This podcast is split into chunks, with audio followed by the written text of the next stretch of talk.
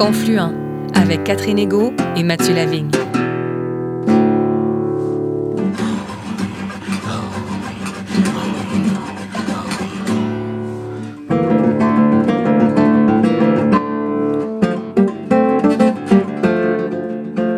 Bonjour Mathieu Lavigne. Bonjour Catherine Ego.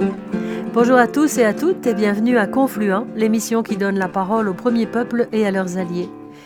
Dans le contexte des enjeux touchant les peuples autochtones, il est souvent question de décolonisation. Cette semaine, Mathieu, nous nous intéressons à un processus de décolonisation à la fois institutionnel et personnel. En effet, Catherine, et c'est en compagnie du père jésuite Peter Bisson que nous effectuerons ce travail d'exploration. Le père Peter Bisson assiste actuellement le provincial des Jésuites du Canada sur les relations avec les premiers peuples. Ceci n'est pas une mince tâche, sachant que les Jésuites étaient notamment responsables de deux pensionnats autochtones situés à Spanish, en Ontario, soit celui de Saint-Peter-Claver pour les garçons en fonction de 1879 à 1958 et l'école Saint-Joseph pour filles en fonction de 1913 à 1960, dans laquelle œuvraient également des membres de la congrégation des Daughters of the Heart of Mary. Dans cette entrevue, le Père Peter nous parle de la démarche de décolonisation que vivent les Jésuites du Canada depuis les années 1980, un processus à la fois libérateur et douloureux. Il nous expliquera également son propre processus de décolonisation personnelle qui s'est accéléré notamment lors de sa participation aux audiences de la Commission de vérité et réconciliation. Établi aujourd'hui à Ottawa, le père Peter Bisson a été le directeur du Jesuit Forum for Social Faith and Justice à Toronto et il a enseigné au Collège Campion de l'Université de Regina. De 2012 à 2018, il a par ailleurs été le supérieur provincial des jésuites anglophones du Canada. Écoutons donc le père Peter Bisson au microphone de Mathieu Lavigne.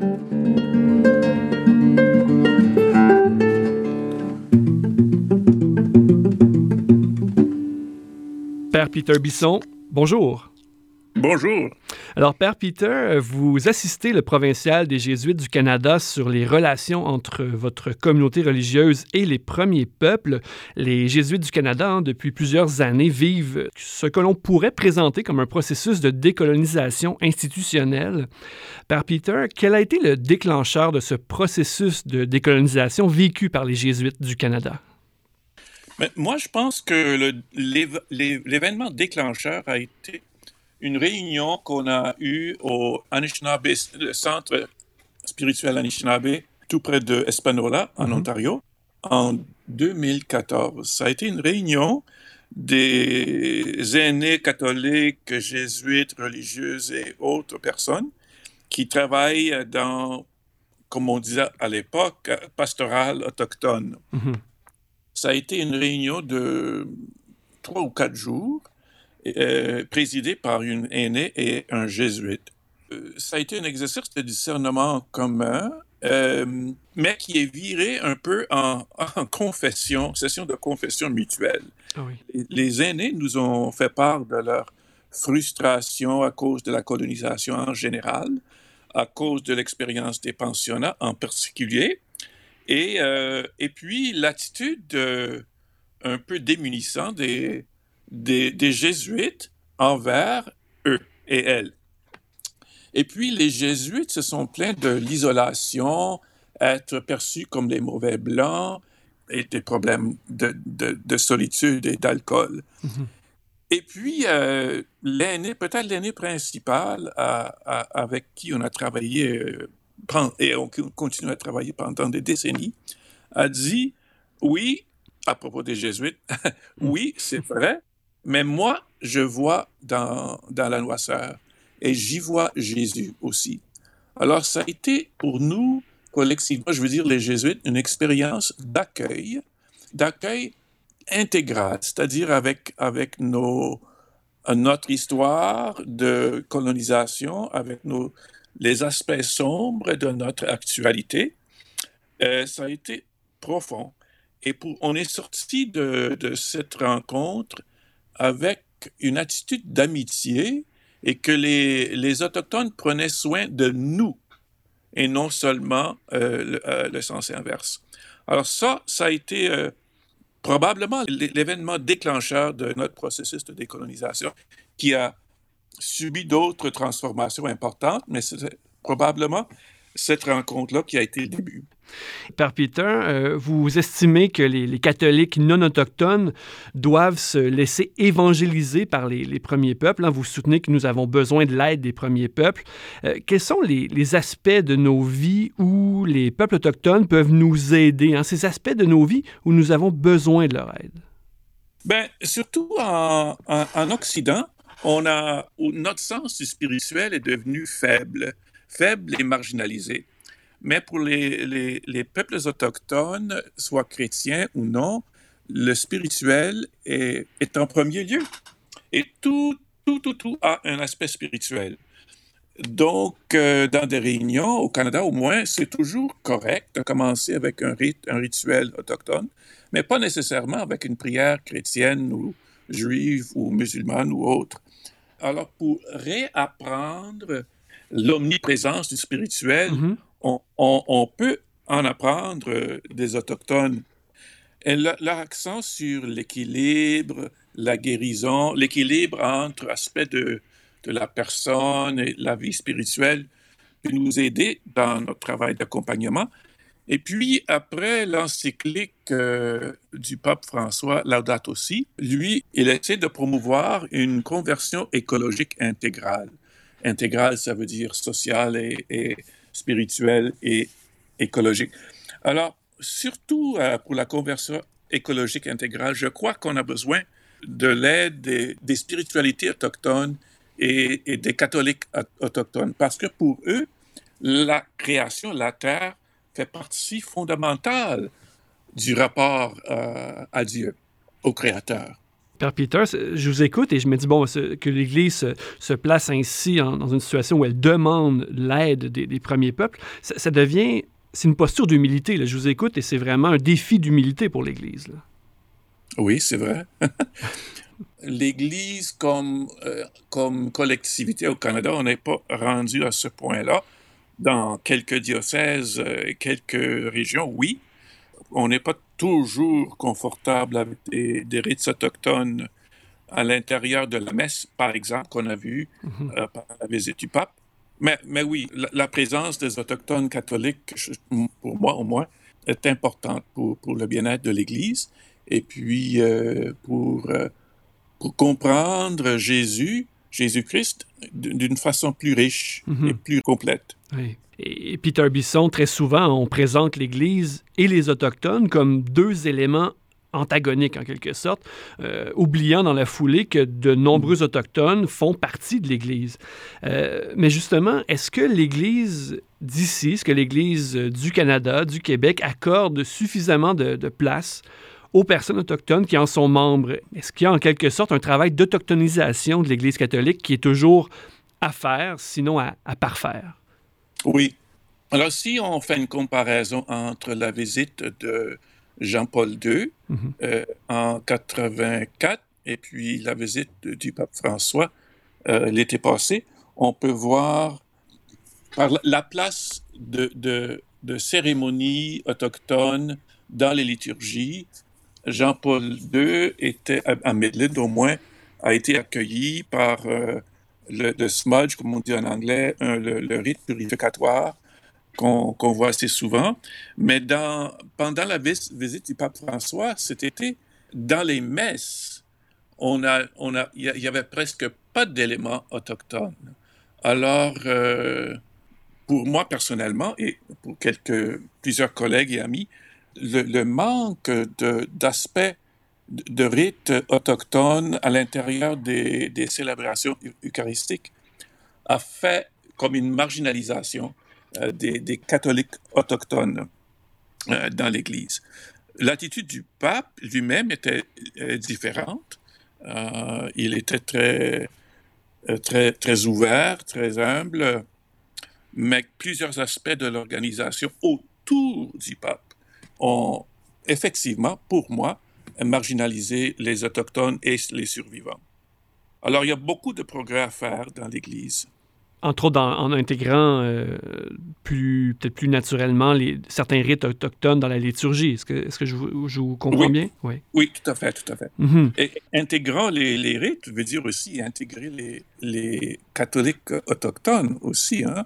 Tout à fait. Euh, comme catholiques et autochtones, non seulement comme des catholiques qui sont par hasard autochtones. Mhm. Ah oui. Peter, j'ai goût de, vous de, revenir sur la, question de la décolonisation institutionnelle que, vivent les jésuites du, Canada. Il y a une phrase que je trouve euh, très puissante que vous avez écrite à quelques endroits. Hein. Vous, je vous cite, vous dites « La vérité vous, vous rendra libre ». En fait, non, vous citez quelqu'un quand, vous dites, quand vous dites ça. « La vérité vous rendra libre, mais non sans vous avoir d'abord rendu malheureux ». Qu'est-ce qui est derrière cette, cette phrase qui est, qui est, percutante? Alors, euh, dans notre parcours euh, des Jésuites au Canada, devant les, les accusations de d'abus. D'ailleurs, on a réagi avec colère et indignation. Mais une fois qu'on a, a compris qu'il y avait beaucoup de vérité derrière ces accusations, ça nous a surpris et euh, on, a éprouvé beaucoup de, honte et de culpabilité. Et, et, moi aussi, personnellement, j'ai, vécu ça et je continue parfois, je continue à, à le vivre. Mais c'est important de, de, sentir, de vivre, d'expérimenter le poids de notre responsabilité et de l'assumer. Et assumer notre responsabilité, assumer le poids de, de, des aspects sombres de notre histoire, de notre euh, collaboration au projet de colonisation, ça fait mal. Ça fait mal. Et ça veut dire, euh, ça veut dire changer notre perception de qui nous sommes. Ça veut changer, ça veut dire changer euh, l'histoire que nous comptons sur, sur de nous-mêmes. Alors, c'est, ça, c'est pénible. C'est pénible. Le changement d'identité est, est, beaucoup plus difficile, je trouve, que les, euh, les, les, euh, les, revendications financières. Alors, c'est ça, c'est ça la, la douleur qu'il faut passer à travers. Et, ça vaut la peine parce que de l'autre côté, il y a une vie nouvelle, des, liens euh, renforcés, de nouvelles amitiés, euh, de nouveaux collègues. Mais quand même, ça fait peur et, et ça fait mal. Mais il n'y a pas de raccourci là-dedans. Et puis, il faut revivre l'histoire à plusieurs reprises. Et c'est ça, et c'est ça le rôle de l'humilité et de l'humiliation dans le travail de, réconciliation. Les peuples autochtones ont vécu l'humiliation pendant 500 ans et nous, maintenant, l'Église, on vit euh, l'humiliation à travers la crise euh, des abus et, en particulier dans nos rapports avec les Autochtones. Mm-hmm. Mais il faut passer par cette humiliation pour créer une nouvelle identité dans l'Église. L'Église devient de moins en moins protagoniste dans notre propre histoire. Et moi, j'espère que c'est le Seigneur qui devient de plus en plus hmm. protagoniste. Mhm. Père Peter, euh, je vous amène maintenant sur euh, peut-être une dimension plus personnelle. Hein. Vous avez largement travaillé, vous travaillez encore à la décolonisation institutionnelle de votre communauté, soit celle des Jésuites du Canada. Euh, au fil de ce travail, il y a aussi une décolonisation personnelle qui est survenue, bien que la décolonisation sur le plan individuel et collectif, je crois. Euh, ça reste toujours une démarche à, parfaire, hein, c'est jamais vraiment complété. Euh, Père Peter Bisson, diriez-vous que votre expérience des, des, audiences de la Commission de vérité et de réconciliation a été un moment clé de ce processus de décolonisation personnelle? Oui, je suis d'accord. Euh, ça m'a pris beaucoup de temps, mais après quelques années, j'ai reconnu que leur attitude envers nous, envers les chefs d'Église qui, étaient, qui faisaient partie de ces audiences, euh, surtout les rencontres avec les signataires de, de la Convention, euh, ils nous ont jamais traités comme, comme des défendeurs dans un procès judiciaire. Mm-hmm. Ils nous ont jamais traités comme des adversaires. Ils, ils, nous ont toujours traités avec courtoisie et comme si on était des partenaires possibles, éventuels dans un long processus de, réconciliation. Alors, c'était surtout euh, cette attitude subtile. Ils étaient souvent fermes avec, avec nous, euh, mais toujours, toujours euh, gentils et toujours avec beaucoup de, de, courtoisie.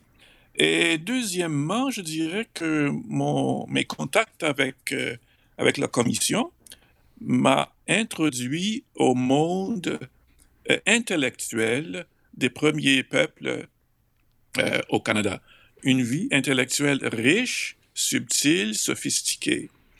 Euh, des personnes comme John Burroughs, mm-hmm. Tanya Talaga, Arthur Solomon, etc., etc. les peuples autochtones, mais tout, tout, le pays, on est bénéficiaire de, de cette vie intellectuelle qui a été développée depuis longtemps. C'est tous ces deux aspects-là. L'attitude des commissaires et puis euh, mon introduction, ils m'ont introduit à la vie intellectuelle autochtone au, Canada. Sauf erreur de ma part, euh, une des premières euh, présences aux audiences de la Commission de vérité et réconciliation s'est faite de votre côté, je pense que c'est le jour de votre entrée en fonction comme provincial en, 2012 à Toronto. Je ne sais pas si vous pouvez nous raconter cette expérience. Alors, euh, oui, c'était mon, mon, premier jour comme, de service comme, comme provincial. Et puis, euh, c'était aussi le premier jour d'une audience de, la, commission à, Toronto. Et on m'avait prévenu que l'Église serait faiblement euh, présente à la, à, la rencontre. Alors, c'était important que j'y sois comme provincial et que j'y sois visiblement comme prêtre alors en col romain et tout ça. Alors, c'est comme ça que je me suis présenté à la rencontre. Et j'ai vite, vite, vite compris que j'avais fait une erreur grave. Les, les, les, personnes autochtones étaient visiblement inconfortables avec moi. Moi, je me croyais euh, présence, un symbole de, de paix, de réconciliation, d'unité, mais euh, au contraire, j'étais, j'étais, j'étais comme un euh, déclencheur de, de traumatisme, mhm. de mémoire d'expérience traumatique euh, des pensionnats. Alors, je, me, je me sentais vulnérable, exposé, et c'était vraiment les débuts de mon expérience de, de vulnérabilité et d'humiliation qui a été comme une clé, je, dirais, au processus de, de décolonisation pour moi personnellement. Et ça, ça a affecté mon, le style de mon leadership comme, comme, provincial tout le long de mon mandat euh, de six ans. Et Peter Bisson, euh, grâce aux liens de confiance que vous avez tissés au fil des années avec des membres des premiers peuples, hein, vous avez pu vivre certains rituels autochtones, certaines cérémonies en leur compagnie. quel a été l'impact de ces expériences spirituelles sur votre propre vie intérieure? Euh, c'est une, une, bonne question moi, je dirais que surtout euh, le, rite de purification, euh, les rites avec le tabac, euh, la prière et la cérémonie du pipe m'ont rendu beaucoup plus sensible à ma propre humanité. L'aspect physique de mon être, pour, pour l'exprimer en termes, en termes chrétiens, ça, ça, ça, me, fait, ça me fait sentir plus, plus incarné mm-hmm. dans, dans la chair, dans ma chair. Mm-hmm. Et ça me rend plus sensible aussi à la, à la création. À la création, la terre, non seulement comme un contexte pour le salut, mais comme un aspect fondamental avec de mon, de mon rapport euh, au Seigneur. Père Peter, euh, dès l'âge de 10 ans, vous étiez euh, fasciné hein, par les jésuites qui ont été en mission en Nouvelle-France, entre autres. Euh, vous avez développé un intérêt particulier pour Saint Isaac Jogues, notamment, hein, lui qui, après avoir été torturé et détenu par les Iroquois, est retourné œuvrer après sa libération auprès de ces mêmes Iroquois. Père Peter Bisson, est-ce que ce travail de décolonisation personnelle qu'on évoque à l'instant a changé votre rapport à, l'histoire jésuite? Est-ce qu'il est toujours possible de valoriser cet héritage missionnaire jésuite dans le contexte qu'on connaît actuellement? Oui, ça, a certainement changé mon rapport à, l'histoire jésuite, mais c'est quand même, je crois, euh, toujours possible de valoriser cet héritage, mais autrement on a besoin d'intégrer les aspects sombres de parfois naïfs, et, mais souvent non naïfs non plus, euh, notre collaboration à la colonisation. Par exemple, je viens de commencer un livre qui s'appelle en anglais Apostles of Empire, euh, donc apôtres euh, d'empire, les Jésuites et la Nouvelle-France, une chercheuse Bronwyn McShay aux États-Unis, qui euh, décrit l'histoire de la collaboration des Jésuites au projet de colonisation de l'Empire euh, français en Amérique du Nord. C'est un exemple du travail Hmm. de relecture qu'on doit faire de notre histoire en Amérique. Mais euh, ça, ne veut, ça ne diminue pas euh, la sainteté. On, on- on devient saint non parce qu'on on est parfait, mais parce qu'on on- on répond intégralement à l'appel de, de l'Esprit. Et euh, Père Peter, euh, on a évoqué quelques fois déjà dans l'entrevue la visite papale en sol canadien. J'aimerais peut-être qu'on y revienne un peu plus longuement. Hein, je rappelle que cette visite a eu lieu en, en juillet 2022. Vous étiez euh, notamment à Masquachish euh, au tout début hein, de ce que le pape François a présenté comme un pèlerinage pénitentiel. Vous étiez de ce premier événement, un des événements, je pense, les plus marquants de ce périple. Oui. Quelques mois après ces événements, quel regard est-ce que vous posez sur ces journées de, juillet 2022? Qu'est-ce qui en reste six mois plus tard? Il y avait un grand contraste pour moi et pour la plupart des membres de, notre groupe entre euh, l'événement de Masquachis et la messe publique le lendemain au centre-ville d'Edmonton. À Masquachis, il y avait beaucoup de cérémonies autochtones, la grande entrée des chefs, euh, euh, le pape qui est entré en, en fauteuil roulant, très humblement, euh, ses paroles, etc., etc. Notre groupe d'Autochtones et de Jésuites, on- après, on a eu un, un cercle d'échange et on, est, on était vraiment consolés par l'expérience. Le lendemain, il y avait la grande messe euh, su- au Colisée, de, au centre-ville de- de- d'Edmonton. Mhm. Et la messe aurait été, on, aurait pu la voir à Toronto, à Montréal, à Rome, à New York, etc. C'était une messe classique. Il n'y avait aucun élément autochtone, même pas de tambour, sauf euh, un verset ou deux euh, en langue probablement cri d'un chant à, la fin de la célébration. Et puis la prière eucharistique, il y avait un diacre euh, euh, autochtone qui a proclamé l'évangile et la prière eucharistique a été en latin.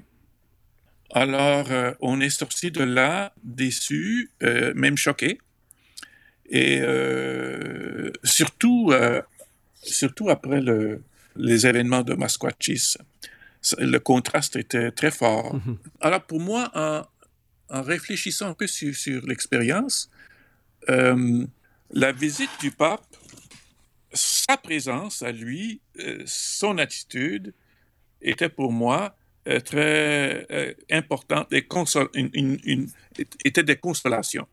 Mais plusieurs aspects de l'organisation autour du pape avaient une autre dynamique. Le pape visait surtout les autochtones et les survivants, mais j'avais l'impression que l'organisation visait surtout lui, comme si c'était une visite papale typique. Alors, effectivement, euh, le style de l'organisation, pour moi, a marginalisé les Autochtones et, les survivants.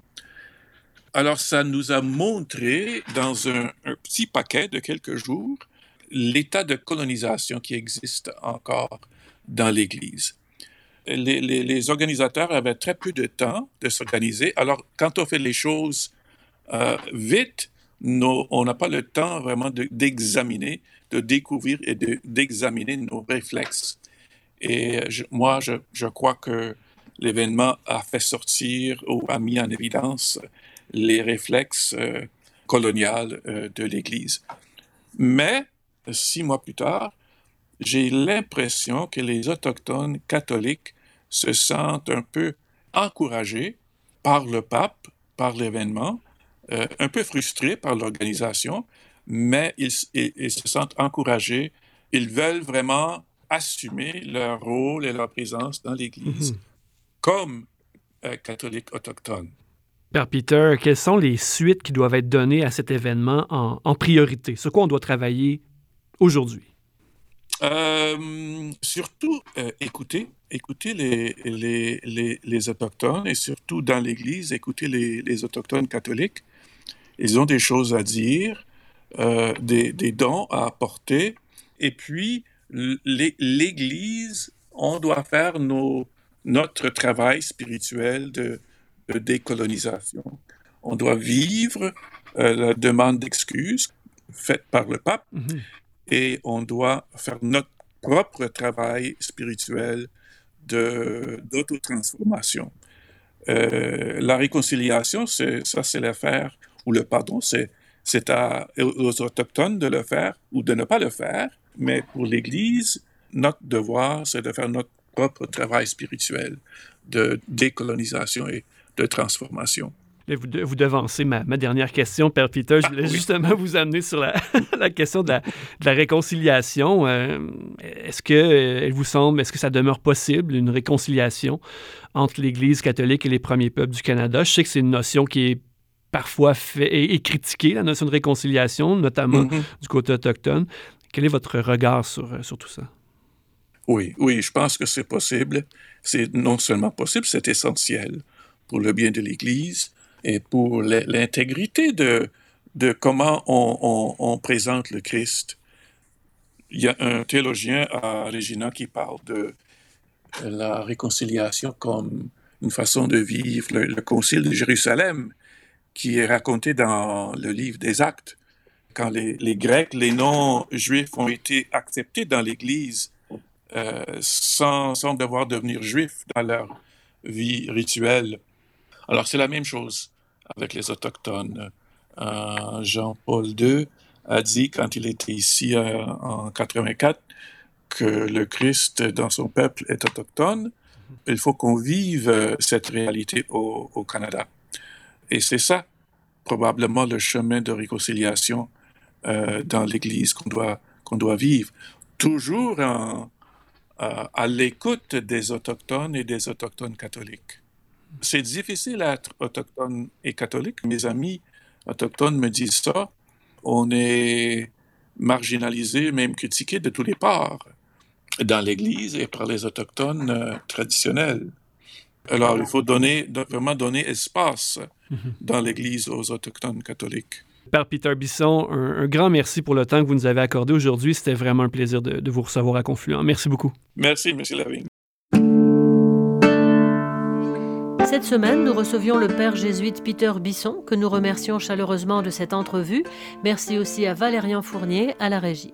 L'émission Confluent est portée par l'organisme Mission Chez nous. Vous voulez en savoir plus sur cet organisme de solidarité chrétienne avec les premiers peuples? Visitez sans tarder le www.missioncheznous.com. Merci Catherine Ego. Merci Mathieu Lavigne. Et merci à tous nos auditeurs et auditrices. Rendez-vous la semaine prochaine. D'ici là, nous vous invitons à tendre l'oreille aux émissions proposées sur les ondes de Radio VM et de Radio Galilée. À bientôt!